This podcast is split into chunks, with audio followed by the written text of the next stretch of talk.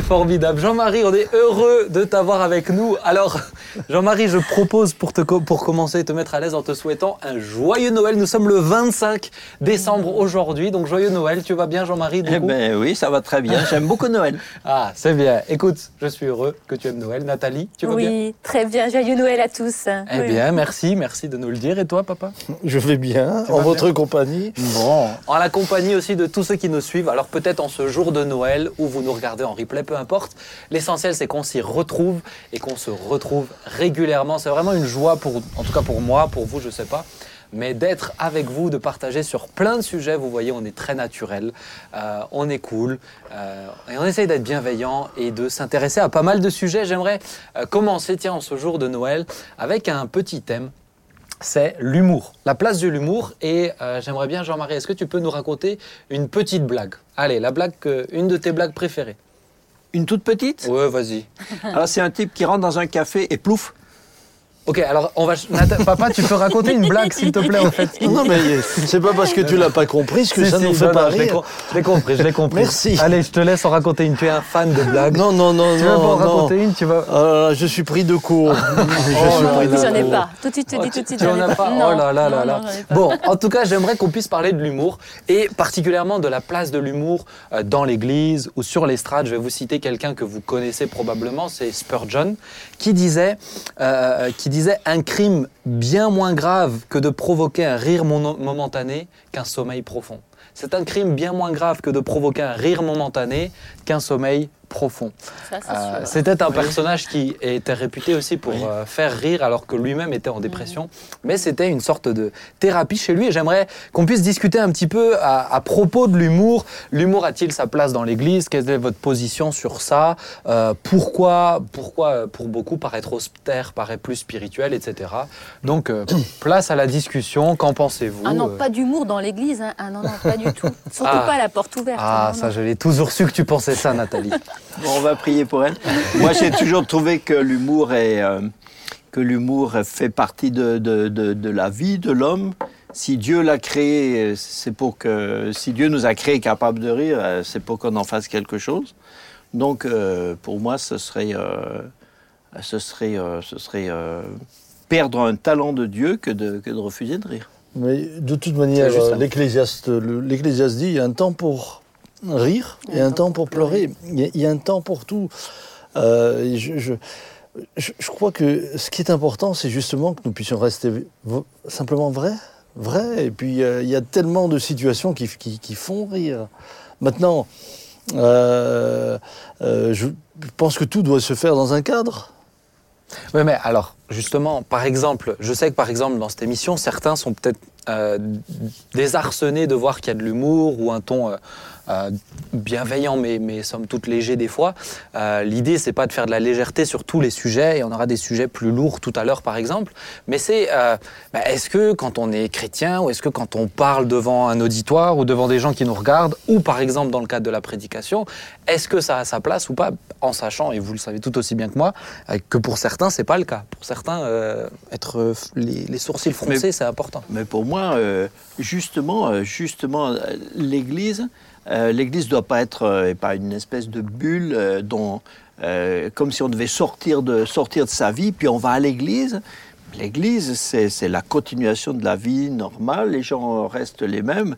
Moi, je parle sur le, je parle sur l'estrade comme je parle chez moi ou, ou dans la rue. Si j'ai envie de, donc, donc je pense que comme dans la vie, euh, il doit y avoir de l'humour dans la famille, mais pas tout le temps non plus. Mm. Euh, il y a pas, euh, tout n'est pas prêt de pas rire, mais, mais aussi dans la prédication, dans la, dans la communication. Et ouais, moi je trouve que c'est, ce, serait dommage de couper, de sectionner, dire là, là justement il n'en faut pas. Pourquoi? Ouais, Nathalie, toi qui prêches pas, mais qui est en bas dans la salle, qui nous écoute, qu'est-ce que toi t'en penses? C'est intéressant d'avoir ton retour. Je- moi, alors, je suis euh, vraiment une personne euh, très ouverte au rire. euh, Vraiment, j'aime les blagues. J'étais élevée dans, dans la blague. J'allais dire, mon papa était très blagueur. Mais ce que je sais, c'est qu'on peut pas rire de tout quand même. Hmm.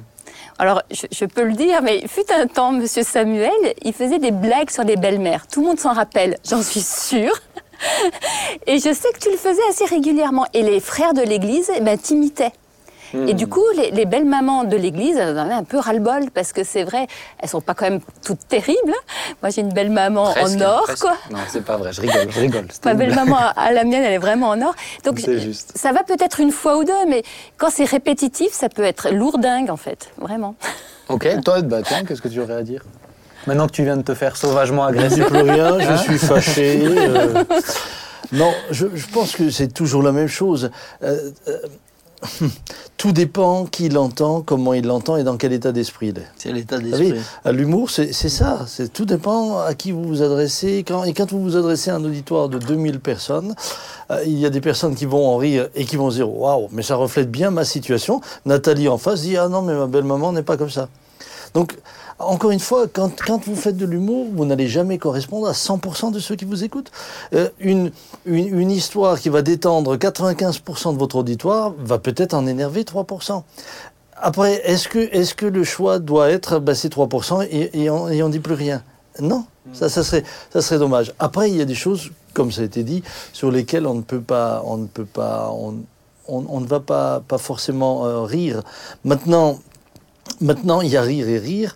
Euh, je, je crois qu'on peut faire de l'humour. Après, il faut faire attention que ce soit pas au dépend de quelqu'un, au dépend De du physique, moquer, au en dépend fait, de- ça, pas se moquer, Ouais, ne pas ceci, pas cela. Euh, Mais et lui- ensuite, encore une fois, moi je le vois avec mon épouse. Combien de fois euh, j'ai- blagué euh, au sujet de ma femme, etc. Et, et Dominique, elle me connaît. Évidemment, on- heureusement. Euh, donc, euh, elle, elle en riait elle-même, alors que d'autres, d'autres, d'autres sœurs pouvaient en être offusquées. Pourquoi? Parce qu'elle était dans une relation avec leur mari qui était beaucoup plus compliquée. Et donc, elle le prenait au premier degré. Là, là où ma Ou qu'il propre ou femme qu'il le pratiquait tout simplement pas. ou le Oui, pratiquait pas. Là où ma propre épouse était très détendue. Et, et donc on se retrouve toujours face à ce dilemme, mais est-ce qu'il faut tout réduire au démon- dénominateur commun, le, le- le- le plus petit ou, ou le plus difficile? Mais c'est Nous vrai avons que- décidé mais c'est de vrai rester- que la, c'est vrai que la, la frontière, la frontière entre l'humour et la moquerie, euh, C'est parce hein, que ça. si on rit, on, on- on rit. On rit, de, on, rit de quelque, on rit de quelque chose, et, et de quelque chose ou de quelqu'un. Mais, mais l'intention, il faut que l'intention paraisse toujours bienveillante. Quoi. Oui, Ça, mais, et, et la moquerie, euh, la moquerie c'est. l'intention euh, doit rester pure. Mm. Et puis une autre chose qui me semble essentielle, c'est que il faut, si, si j'accepte de faire rire, il faut que j'accepte aussi de rire de moi. Et, et c'est parfois peut-être dans une émission comme celle-là, ce qui peut, ce qui peut euh, déranger, c'est tout d'un coup de découvrir euh, les, les- des pasteurs que l'on voit sur une estrade, etc. Ben, être vrai, être eux-mêmes, être capable de rire aussi de leurs propres faiblesses. Moi, moi, il y a des fois, vous, les enfants m'ont fait des remarques. à la fin, j'ai dû rire parce que, parce que, parce que ce qu'ils disaient était tellement juste. Ce qu'ils disaient. Euh, ce qui est plus embêtant, c'est quand les gens savent rire des autres, mais pas rire d'eux-mêmes. Oui, Ou Ouais, bien euh, euh, quand, tant, qu'ils se sentent pas inclus. Euh, Ap- Après, moi, il y, a- y une- il y a une notion des fois qui, je dois dire, me, me dérange, c'est de laisser paraître que l'austérité est plus sain que euh, la bonne humeur. Et, et, et, et où c'est quelque chose c'est dommage, qui, oui. qui- C'est dommage. Parce qui- que, qui, ouais. pour beaucoup, plusieurs le pensent. Et moi, ça me, ça me dérange. Parce que quand euh, je lis, par exemple, les Écritures, euh, Jésus qui était avec des euh, gens de mauvaise vie, etc., je pense qu'il était plutôt... euh, euh, il devait savoir mettre quand même une bonne ambiance, parce que quelqu'un qui est austère, à moins que tu aies un dénominateur pas commun, hein. ah, t'es pas attractif. Tu fais fuir. hein, Mais oui, oui, oui, Ouais. oui. Mais je crois qu'il y a des gens. Euh, le, le sens de l'humour, je, je crois, se construit souvent euh, très tôt dans l'enfance. Et des gens qui n'ont qui ont pas appris le sens de l'humour euh, petit, souvent, souvent, et ça se développe, ça se développe pas, pas facilement chez eux. Mm. Et puis il y a des sortes d'humour très, très, des, des formes d'humour très, très, très, très différentes. On rit pas tous de la même chose. Moi, j'aime bien en prédication. Des fois, j'aime bien parce que ça vient naturellement. Des fois, quand je suis arrivé en Afrique, euh, je prêchais et je me suis rendu compte que ce qui me permettait de faire rire des gens euh, en France était complètement inefficace là-bas. ça. Ça les faisait pas rire du tout. Ils me regardaient. À la rigueur, ils Mmh. comprenaient, ils comprenaient pas du tout. Du coup, ils ne comprenaient pas ce que je disais, quoi. Donc j'ai regardé de quoi ils riaient. Puis dit, je me suis intéressé dans leur culture. Qu'est-ce- quand, quand ils rient, ils rient de quoi? Donc après, j'ai compris de quoi ils rient. Et après, je pouvais les faire rire. Il rit de quoi, par exemple? Tiens, ça m'intéresse. Ah ben, par exemple, au Tchad, ils aimaient beaucoup le, les situations où, moi, des trucs qui me feraient pas rire, mais des trucs où un type qui tombe, il tombe, il, est- il s'est fait mal, il s'est ouvert le front, et alors ça, des trucs comme ça, des, des- des- ils Ah avaient oui, des, non, Ah non, ouais. des, des scènes, des scènes comme ça. Non, mais c'est vrai, des, rigolade, quoi. des scènes, oui, oui, des scènes comme ça, des trucs. euh, Moi, je dis mais. Et, et Euh. c'était d'autres euh, formes. approche. Le rire avait Ouais. une autre signification. Même entre eux, ils se racontaient des fois des scènes, des scènes, parce que quand je suis arrivé, ils avaient eu euh, des périodes où il y avait eu des persécutions vraiment atroces, à peu de temps encore avant. Et des fois, je les ai entendus entre eux raconter des trucs horribles, hein, qu'ils, et, ils- et ils riaient. Hmm. Mais j'étais, j'étais, j'étais choqué, choqué. Mm. Mais parce qu'à ce moment-là, c'était, le rire était, était pas vraiment de l'humour. Parce qu'on peut rire sans que ça soit de l'humour. Ouais. Non, c'est compliqué le rire. Hein, c'est... Ouais. C'est mais l'humour en soi, euh, c'est pour ça que parfois certains m'ont aussi cité le verset de, de- de- Éphésiens de Paul aux 5, 4, Éphésiens. je l'ai là, ouais, mais, je l'ai bah, si là, tu l'as- voilà.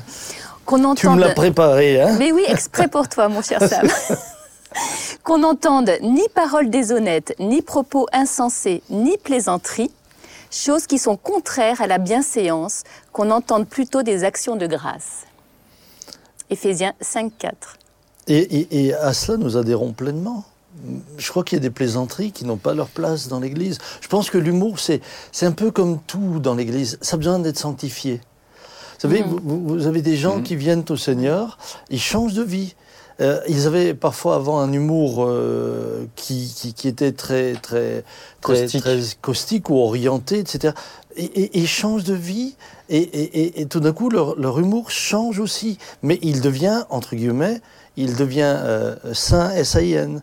Il, il- il- c'est- on, on- on- on peut, on, peut, on peut le recevoir, on peut l'accepter, on peut le...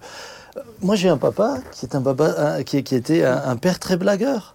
Papa Jean, vous n'imaginez pas. Oui, oui, moi, Tu Et- sais que souvent je raconte des choses, par exemple, qui va dire euh, à grand-mère ou des choses comme ça, et les gens disent alors là, euh, alors là, je m'y attendais pas. hein. Oui, oui, moi, mais je l'ai- mais, mais- mais c'est un pas taquineur. Si, si, moi je l'ai vu Ah, mais il est- euh, il est quand on est dans la est petite pièce. Avant, est- avant les prédications, on se retrouve pour prier, pour prier un moment comme ça avant les. Et des fois, comme ça, en deux minutes, il nous raconte des trucs. Des fois, il m'a fait vraiment rire. hein. Il est taquin, il aime- mais, mais il n'y a jamais de, de- Il ne fait jamais rire au détriment. Il n'y a pas de méchanceté. Ah oui. non, non. Il n'y a pas de méchanceté, il n'y a pas de moquerie, non, non. il n'y a pas de. euh, mais, mais vous savez, vous, parfois, c'est des situations qui vous font rire. J'ai par exemple un jour, euh, quand mes enfants étaient petits, euh, j'ai ma petite fille qui m'avait fait des gâteaux, Sarah, la première, elle m'avait fait des gâteaux à l'école, elle me les a ramenés à la maison. Et puis, euh, quand nous étions à table, je fais la prière et je vois euh, Jonathan. Ils ont 11 mois de différence, très, sérieux à table, euh, fâché. Et puis tout d'un coup, Sarah, après la prière, elle dit Tu vois, papa, Jonathan, il me fait la tête. C'est pas bien. Parce qu'il voulait que je lui donne les petits gâteaux, alors que les petits gâteaux, je les ai faits pour toi. Ah, je dis Oh, mais c'est gentil, ma chérie, c'est bien que tu fais ça. Et tout d'un coup, Jonathan, il me regarde, il dit Oui. Euh, et, et Sarah rajoute encore Elle dit Et Jésus a dit, et elle s'adresse à Jonathan Aimez-vous les uns les autres. Et là, il la regarde. Il dit Oui, mais Jésus aussi, il a dit Donnez-vous les petits gâteaux les uns aux autres. Ah, évidemment, là. mais, mais- mais cette histoire, je l'ai déjà employée combien de fois? Combien de fois? Ouais. Euh, Pour dire, mais euh, comme Jonathan a su récupérer le verset à son profit, combien de fois est-ce qu'on ne détombe pas les versets? Finalement, de manière euh, parfois Oui, l'humour peut, per- peut permettre de faire passer un message. Ah bah, Exactement. et souvent. de, de, de, de déstresser une situation Oui, oui. aussi. hein. Et quand, quand des, gens, des gens se retrouvent, des gens se retrouvent, ils se connaissent pas, ils savent pas quoi se dire. Hein, tu vois, quelqu'un a invité des gens, et puis ils se connaissent pas. Ça, et ben, c- comme tout le monde est mal à l'aise, euh, le premier, il y en a un qui raconte une blague, et puis après un autre, un autre, et finalement, euh, ça, ça, à la fois, ça, ça dégèle un peu l'atmosphère. Le danger, c'est que des fois, on peut aussi en rester qu'à ça. Oui. On peut en rester Alors, ça. on est rentré, tout le monde est rentré chez soi. Bon, on a mal aux muscles parce qu'on a trop ri. Et puis, en- mais en même temps, on est déçu. Parce que pff, c'est une soirée de fuite, quoi. Mais tu vois, je pense que dans la, si je reprends la thématique par exemple de la prédication, je pense que c'est important ceux qui vont nous écouter, alors ceux qui vont faire de l'humour du haut de l'estrade, d'être euh, bienveillants, d'être vigilants, etc. Mais ceux qui nous écoutent, de comprendre que bah, par principe, euh, euh, l'humour, il y a souvent du second degré, il y a souvent des choses qu'on ne doit pas prendre au pied de la lettre, il y a souvent des choses qui sont... Et moi, des fois, je dois dire peut-être ce qui m'attriste un petit peu, c'est qu'on pense tout de suite, quand on fait de l'humour, du haut de l'estrade, qu'on est malveillant. Oui. C'est-à-dire, pourquoi tout de suite penser ça alors qu'on Mhm. pense pas de ça de, de nous quand on, quand on prêche l'évangile euh, pur, etc. On pense pas qu'on est malveillant en disant ah mais il est dur avec les pêcheurs, etc. Euh, quand on fait de l'humour, on pense tout de suite qu'on est malveillant. Je pense que c'est dommage aussi, c'est important de comprendre C'est qu'il y a du- culturel, hein, je pense à des a- familles, c'est Je, culturel. je- je me souviens d'une situation assez rocambolesque et parfois en tant que prédicateur on rebondit aussi dessus Mhm. parce que parce que parce que moi j'ai vu j'ai vu des personnes être là pour la première fois. Elles sont sorties elles avaient reçu le message de l'évangile mais le fait que ça se soit passé de manière euh, pas fabriquée comprenez bien moi, moi, quand je parle d'humour moi je prépare pas mes, mes histoires. Ah non, Ah oui. non, Non, ça sort je, tout seul. je veux dire c'est quelque Ah chose oui. de spontané. Et, et on n'est pas tous égaux à ce niveau-là. On, on- on- on- on est différents. Et, et moi ça me pose pas de problème quand un frère est très sérieux pendant sa prédication. C'est- je recherche pas ça. Mais nous avons tous des tempéraments différents. Et je me souviens je demande à l'auditoire euh, mais euh, c'est qui qui a renié euh, c'est- c'est c'est qui qui a renié Jésus trois fois? Et puis le pasteur voulait être plus rapide que tout l'auditoire écrit le coq il avait confondu le coq et vous pensez bien que moi cette soirée-là le coq je l'ai utilisé Oui, oui. et, et- et- mais, mais le pasteur, il, il- il- il riait de bon cœur parce qu'il s'est- rendu compte qu'il a, Eh oui. il a Une confondu bêtise. vitesse et précipitation. et puis en, en sortant le coq, évidemment, ça fait rire tout le monde. Euh, Voilà, je, je- je- je- je crois que l'humour fait partie aussi de la communication. Et, et- et ça peut faire partie d'une communication saine. Pourquoi soupçonner le mal je sais Oui, Mais ça. chez les prédicateurs, mais le, le prédicateur, alors ça c'est plutôt un truc qui intéresse Oui. ceux qui sont ceux qui prêchent. messieurs, je vous écoute. Mais les prédicateurs doivent quand même être euh, vigilants. Vigilant. Ouais, parce que faire rire, c'est faire rire, c'est gratifiant. Mm. Faire Ça rire, c'est Je gratifiant. me rappelle, on a Quand déjà tu eu fais- cette discussion. On a déjà Ouais, du monde, quand- oui, quand, tu, quand on fait rire, euh, quand, quand on fait rire, quand on fait rire toute, une, toute la salle, euh, c'est quelque part, c'est, euh, je sais pas comment dire, c'est plaisant, Mhm. sans parler de, sans parler de, voilà, d'aller, mais c'est plaisant. Donc, euh, si le prédicateur qui, qui a de l'humour et qui sait faire rire euh, fait- ne prête pas attention, et il, il peut, il peut s'y complaire. Et, puis- Mhm. et, et au lieu que l'humour soit un, un outil dans sa communication, au lieu que ça soit un, un moyen, ça devient un but. Et à ce moment-là, et à ce moment-là, à ce moment-là, ça perd la, ça- la prédication perd la ça. force. Oui, Moi, je, fais- je fais gaffe. Je me dis, il faut, faut que je l'utilise. Il faut que je l'utilise sans, comme dit Sam, sans le calculer, quoi. Il faut que je l'utilise, mais je fais attention de pas, de, que, ouais, que ça soit au service, au service de, la chose. communication. Il faut pas Exactement. que ça devienne un but. Et Exactement. parfois, et parfois, et ça, on le regrette, et moi je suis le premier, parfois on a pu déraper. On a pu oui, euh, dire sûr. une chose, alors euh, ça fait rire, mais après, avec du recul, on se dit non, là, j'ai pas. Le, le danger Oui, aussi, c'est si on vrai blague. que tu as pu déraper. Ah, mais merci, Mais merci. si peu de fois. Si peu. Merci Jean-Marie. Mais ce qui est bien, c'est qu'on s'est dérapé en se donnant la main. hein, tous les deux par terre. Et les deux Euh, ensemble. par contre, ce qui est sûr, ce qu'il faut faire toujours attention, c'est que l'humour ne vienne pas enlever l'essentiel du message. C'est-à-dire que C'est très embêtant quand vous rencontrez dix ans plus tard quelqu'un qui dit « Oh frère, mais je me souviens de votre prédication ». Il se souvient que de la blague. Ouais, ouais. Ouais, ouais. Alors là, je me dis, bon là, j'ai raté quand le même coche. triste, hein. Là, j'ai C'est raté pas le coche puisque, rigolo, ça. puisque le message, c'était pas Ouais. ça. Et, et- et ça, il faut, ça, il faut, euh, ça, ça, il faut faire attention que ça ne dénature pas la prédication ou que ça n'enlève pas alors la gravité de ce que l'on peut être amené à. Moi, j'ai vu, par exemple des pers- parfois des des, des des, des, des- des, des frères faire un appel au salut et dans, pendant l'appel au salut dire une petite plaisante. Oui. Mais, Non, ça, c'est. Ah, tout ça de- vide, ça vide le sens. Ah, ça, Ah oui. ça vidait le sens. Ah Ça- ouais, ouais. Moi, je me souviens du- au début que. euh, parce que la, la, la société a énormément changé aussi. Hein. Avant, avant, dans la société, on, par exemple, à la télé, euh, personne, Non. personne ne riait jamais.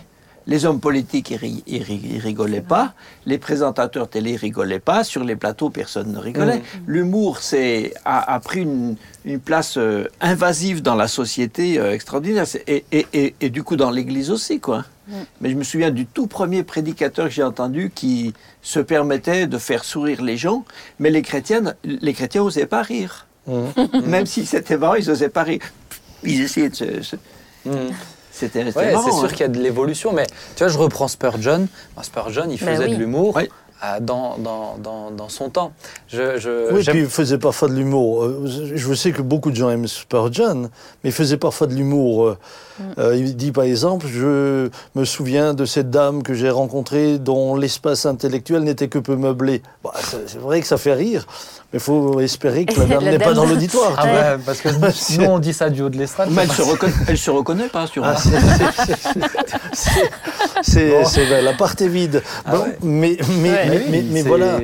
Euh, de l'autre côté, c'est vrai qu'on ne sait jamais, euh, que les chrétiens ne se sont jamais offusqués de ces nombreux prédicateurs qui endormaient leur auditoire, qui les perdaient après dix minutes mmh. et dont les gens ne se souvenaient de rien. Mais ça semblait très spirituel parce que personne n'a ri. oui. Euh, donc voilà, je pense qu'il faut. C'est un, équilibre et puis c'est surtout un état de cœur, comme vous avez dit. C'est un état de cœur. Il faut être bienveillant quand même quand on le fait. Moi, je suis convaincu que Jésus y rit. Ah ben, moi, je suis convaincu qu'il doit avoir des bonnes blagues. Mais Dieu nous a créés comme ça. Dieu nous a créés comme ça. Ah oui. et, je pense que c'est ça, c'est. Quelqu'un dit l'homme est le seul animal capable de rire. C'est dommage qu'il n'en profite pas. Et puis ensuite, ensuite, euh, autre chose, l'humour, malheureusement, parfois peut être une manière de masquer, de masquer la tristesse.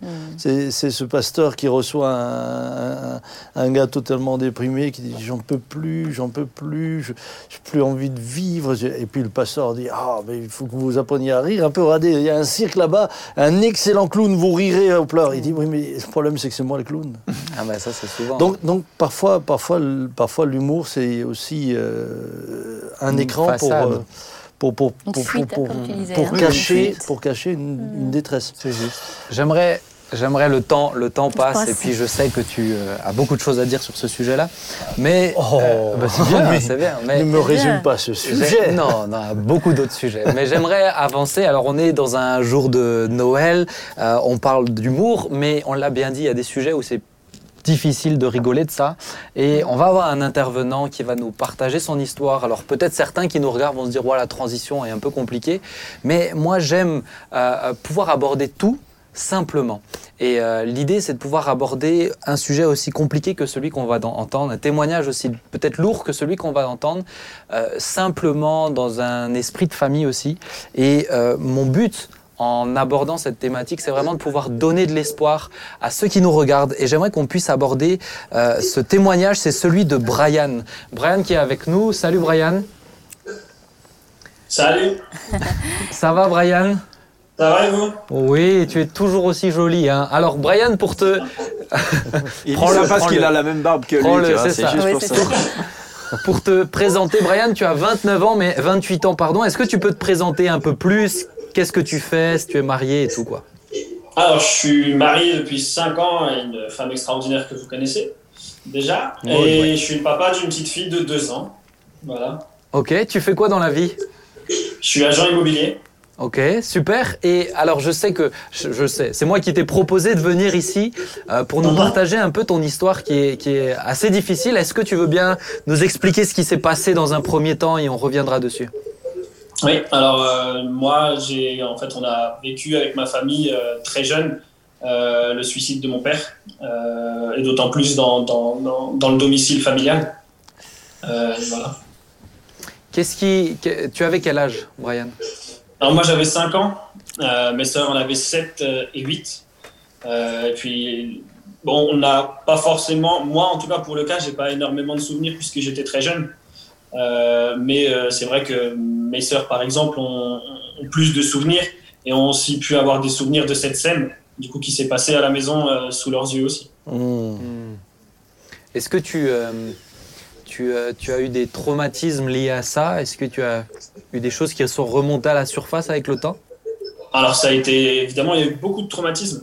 il y a d'abord une grosse période de déni euh, parce que du coup, j'étais jeune, je, ma mère s'est toujours battue euh, pour que les choses se passent bien et pour qu'on ne manque de rien, on manquait pas d'amour. Euh, enfin, c'est ce que je pensais. Euh, ma mère m'a aimé, etc. Mais c'est sûr qu'il y a toujours un vide. Il y a un, un manque qui est là quelque part. Et c'est vrai que au fur des années, je me suis dit que j'avais pas de soucis. Je me suis dit qu'il y avait aucun problème. Et plus j'ai grandi, plus effectivement les traumatismes, en fait, je les ai vus. Et, euh, et effectivement, j'avais une très mauvaise image de moi, une très mauvaise estime de moi. Euh, mon identité, en fait, elle a été complètement, euh, complètement fracassée en fait par ce qui s'est passé.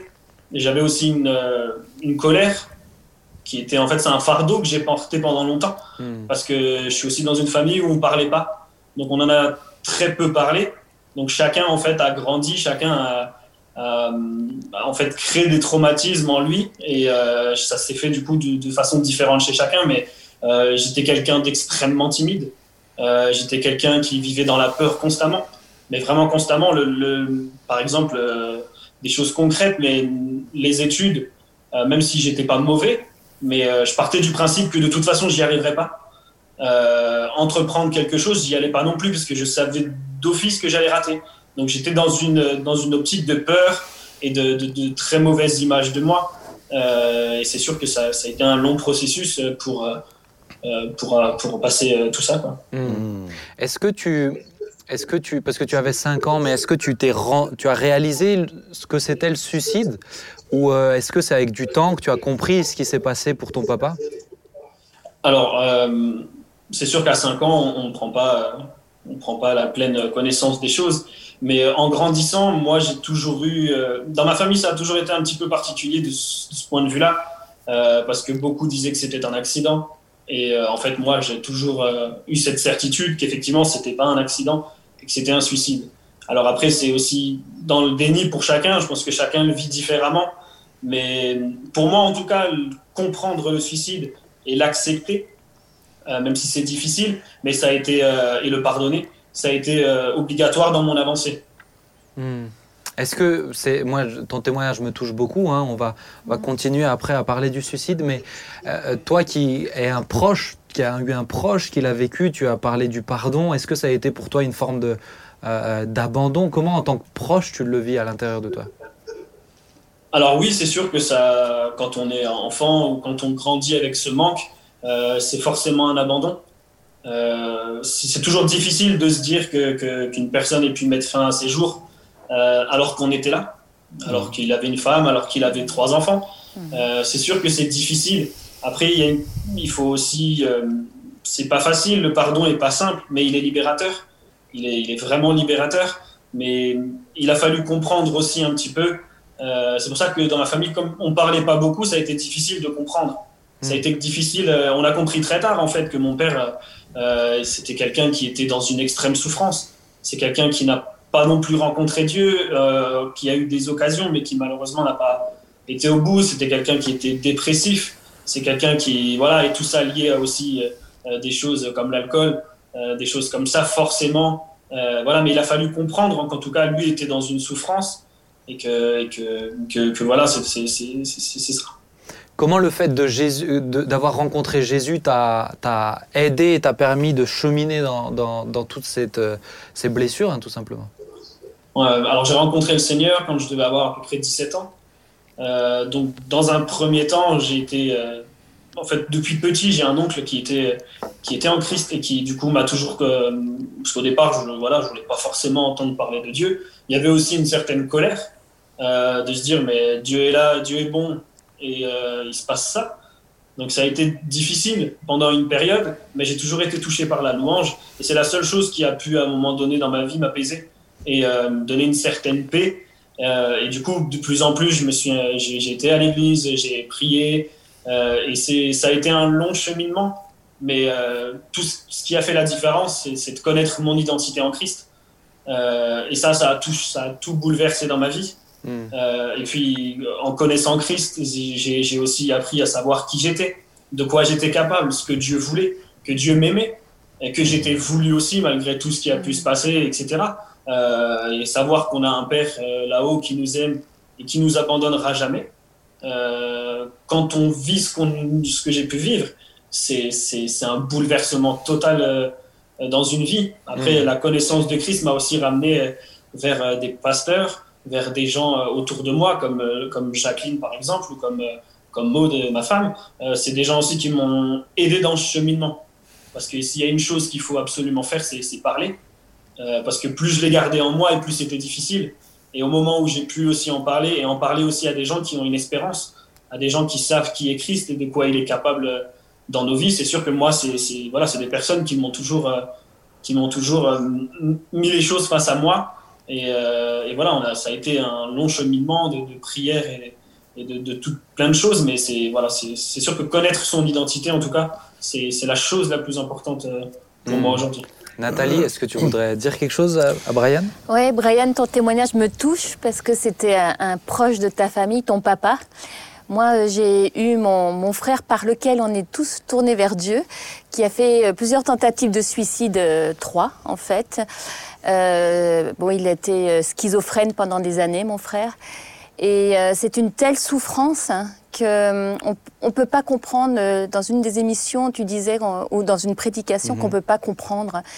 Et c'est vrai, moi j'ai cherché à vraiment comprendre mon frère. On est très liés, on est très, très proches l'un de l'autre. Et c'est vrai qu'en même temps, aujourd'hui, je sais que hum, dans notre famille, on a cette empreinte qu'on a vécue pendant des années. C'était plus de 20 ans quand même de plus ou moins en fait. Eh bien, je sais que moi, ça m'a transformé en bien en fait au final. Mais c'est, il y a, il y a- il y a le, il y a le suicidaire, mais il y a l'entourage aussi. Et moi, ce qui m'interpelle dans ton témoignage, Brian, c'est, toi en tant que personne extrêmement proche, ça fait des dégâts bien sûr aussi sur ceux qui, Ah ouais, entourent. Est-ce que Jean-Marie, tu, tu voudrais Oui, dire mais- quelque chose, poser une question Mais euh, oui, euh, c'est sûr que c'est extrêmement. euh, euh, ça fait, ça fait, euh, je sais pas comment dire, ça, ça fait peur. Enfin, ça fait, ça fait de la peine d'imaginer un, un, un, un bambin, de, un bambin de 5 ans qui, euh, qui vit une chose, une chose comme ça. C'est, on se dit, c'est, je me dis, c'est vraiment la grâce de Dieu de pouvoir euh, après se, se reconstruire, quoi. hein. Mais euh, moi, ce qui m'interpelle, c'est quand tu dis, euh, on, on- on s'est rendu compte seulement après qu'il était très très souffrant.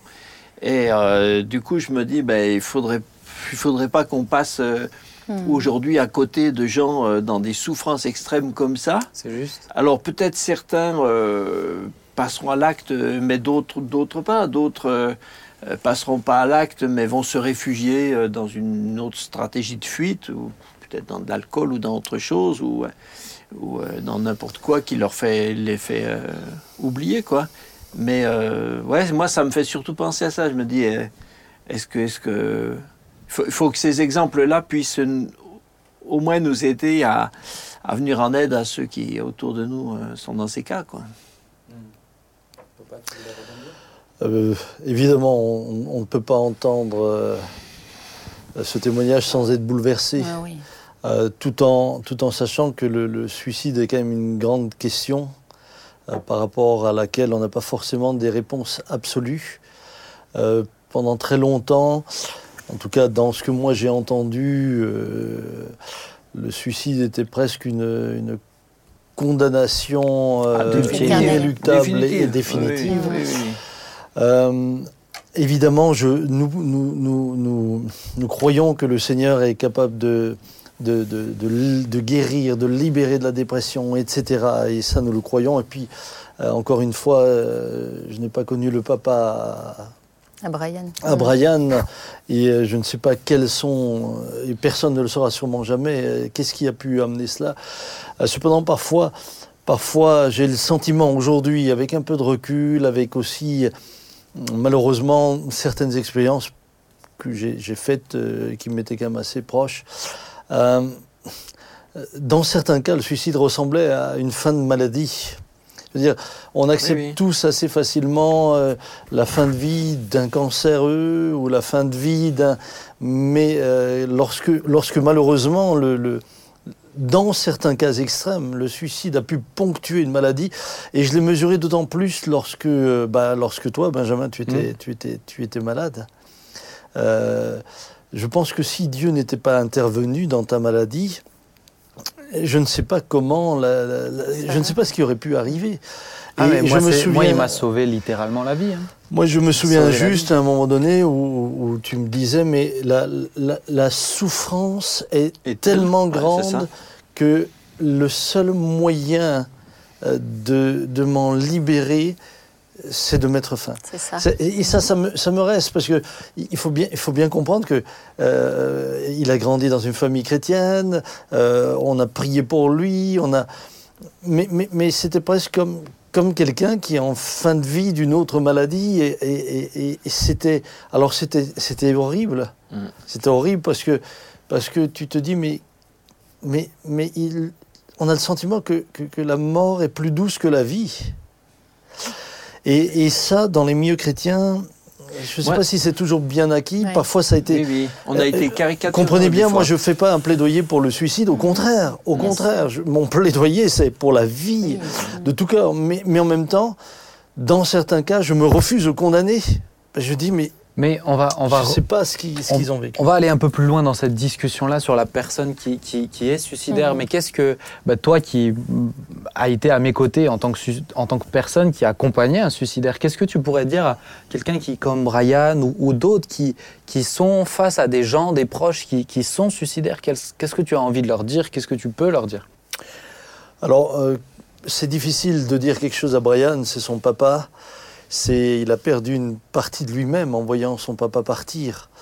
Euh, ce que j'ai envie de dire, c'est que Brian, tu es, un- tu, es- tu es un bel exemple et un beau témoignage de quelqu'un qui se relève. Et euh, moi, je te connais aujourd'hui, Brian.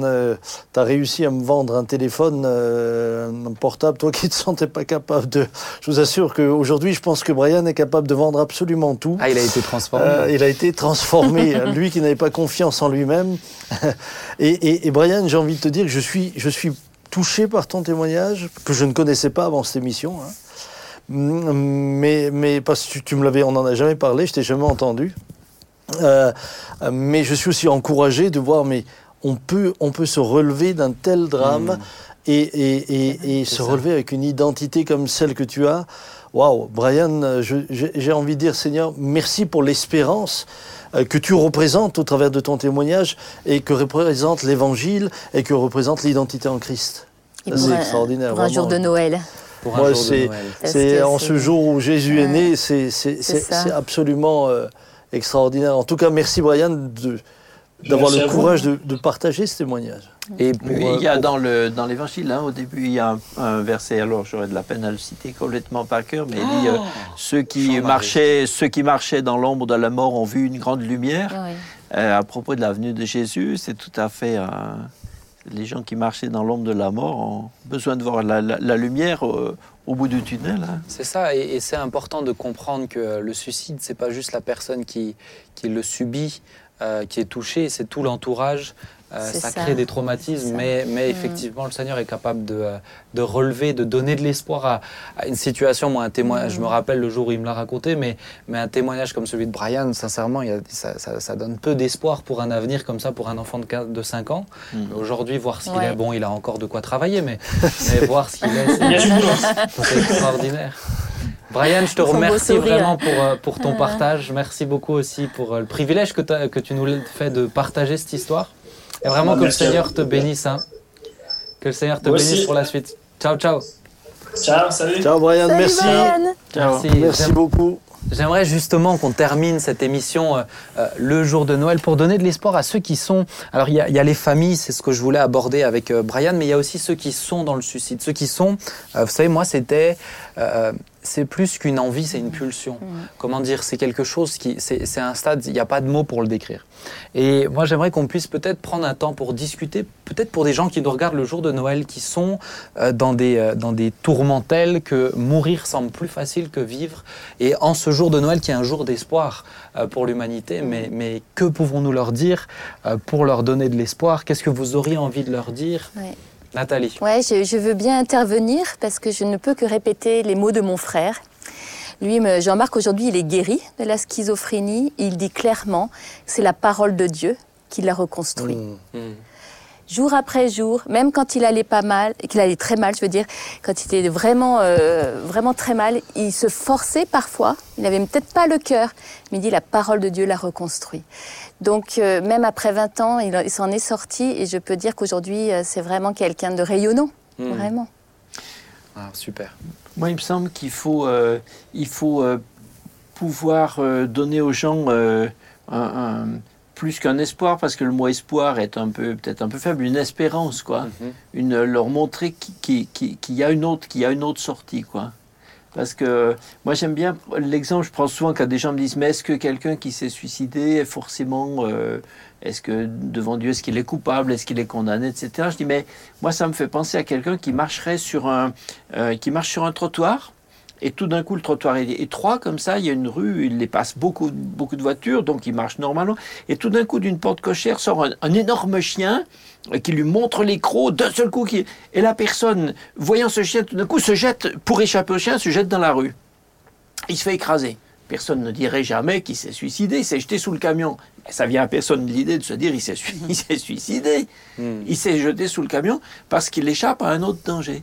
Et je crois que des fois, des gens, euh, dans, dans, dans, un, dans, un, moment, dans un réflexe, ils échappent à, ils échappent à un autre danger. Une bouffée, la, la dernière bouffée d'angoisse qui arrive est tellement, tellement, tellement horrible, cauchemardesque, infernale, que, que, que, qu'ils se jettent, qu'ils se jettent ailleurs pour lui échapper à Donc, comme disait Sam, hein, on ne va pas banaliser, dire bon, c'est pas grave, c'est ah extrêmement grave.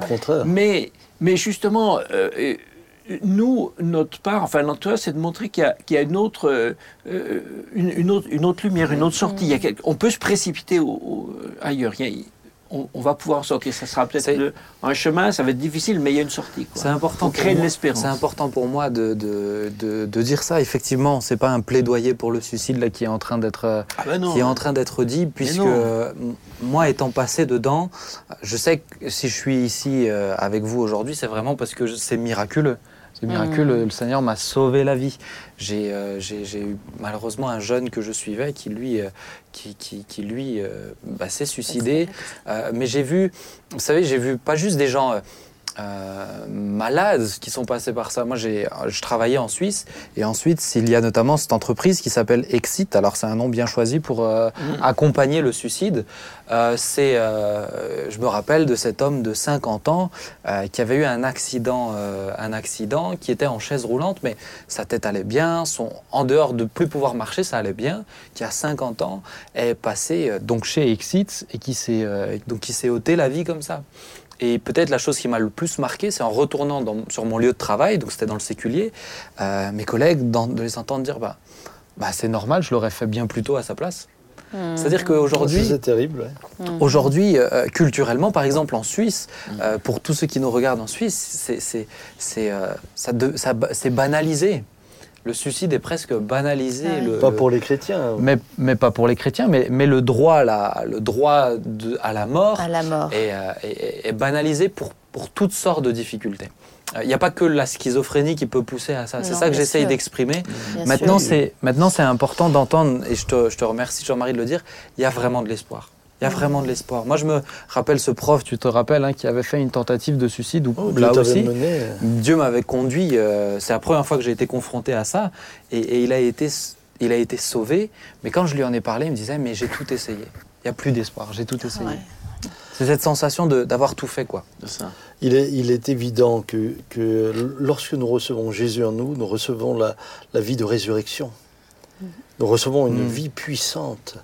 Et euh, je ne vous cacherai pas que j'ai vécu des moments euh, dans ma vie et des épreuves. Euh, vous savez, euh, souvent les gens nous voient sur l'estrade, etc., où j'étais arrivé à me dire, mais, mais, mais, la mort me semble plus douce que la vie. Et, je me le suis dit. Et, l'accablement était tel, avec parfois des, des moments d'angoisse tels que c'était difficile. Élie l'a dit. Élie demande la mort. Élie demande la mort. Et, on voit Moïse, Moïse, demande la mort, etc.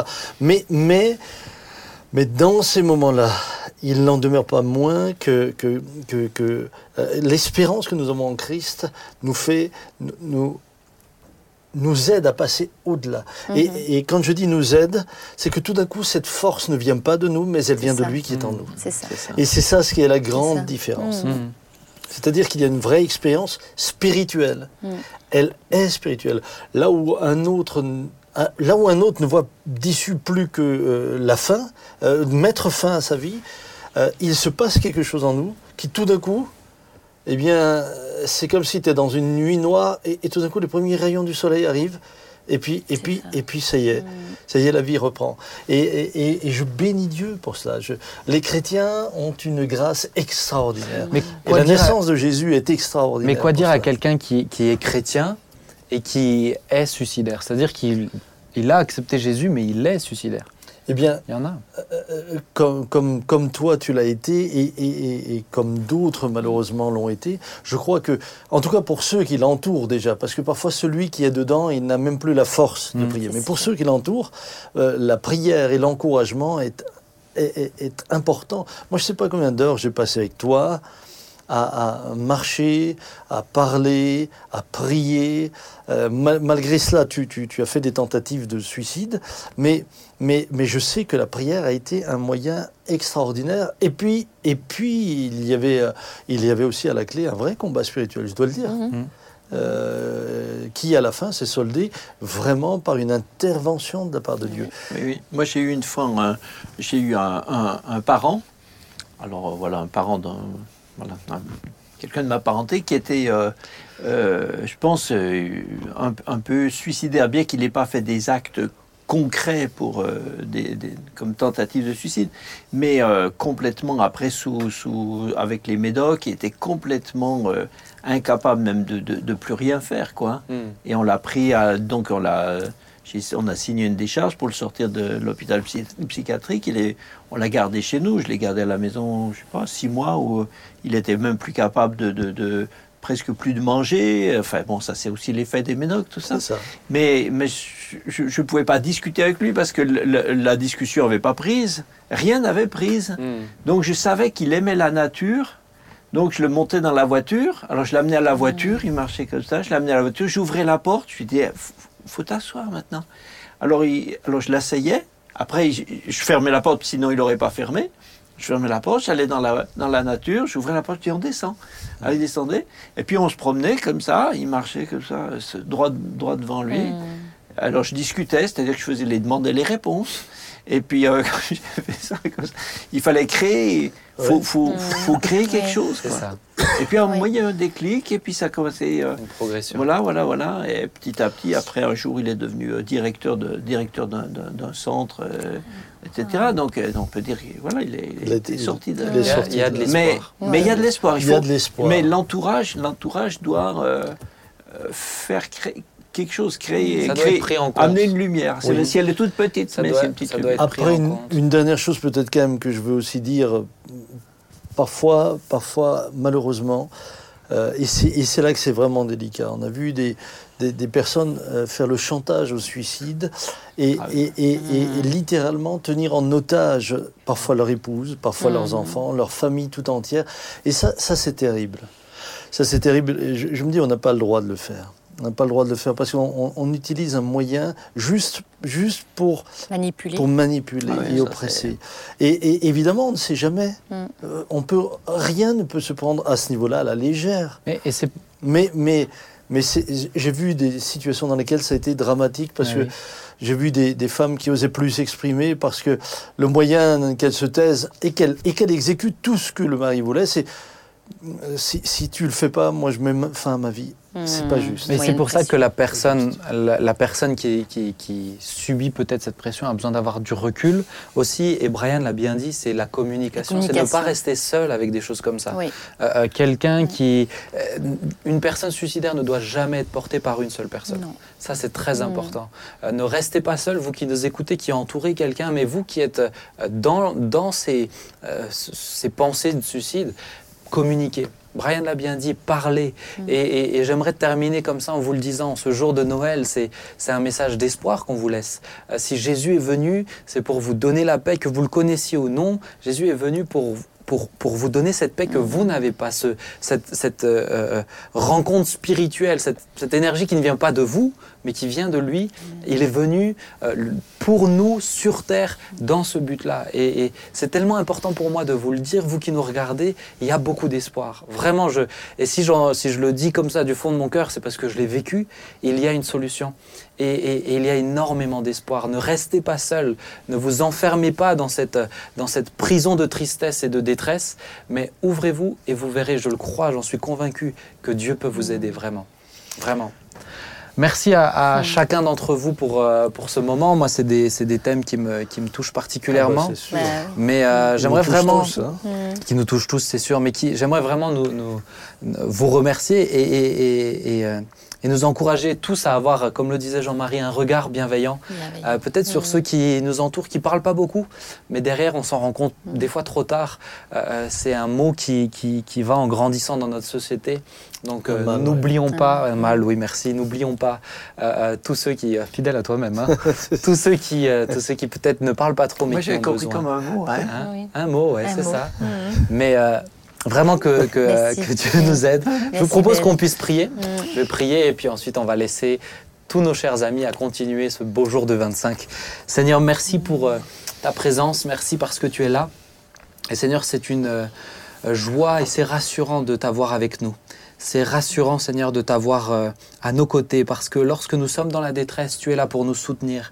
Et Seigneur, de grands, de, de, de, de grands, de grands personnages, des hommes de Dieu incroyables ont par moments eu l'impression que la vie était plus difficile que la mort, mais tu as su les soutenir. Et je te prie vraiment que euh, ce même élan euh, puisse être chez tous ceux qui nous regardent et qui nous écoutent. Donne-leur l'élan qu'ils n'ont plus. Seigneur, donne-leur cette force que eux n'ont plus. Qu'ils puissent regarder à toi et recevoir cette lumière qui donne la paix.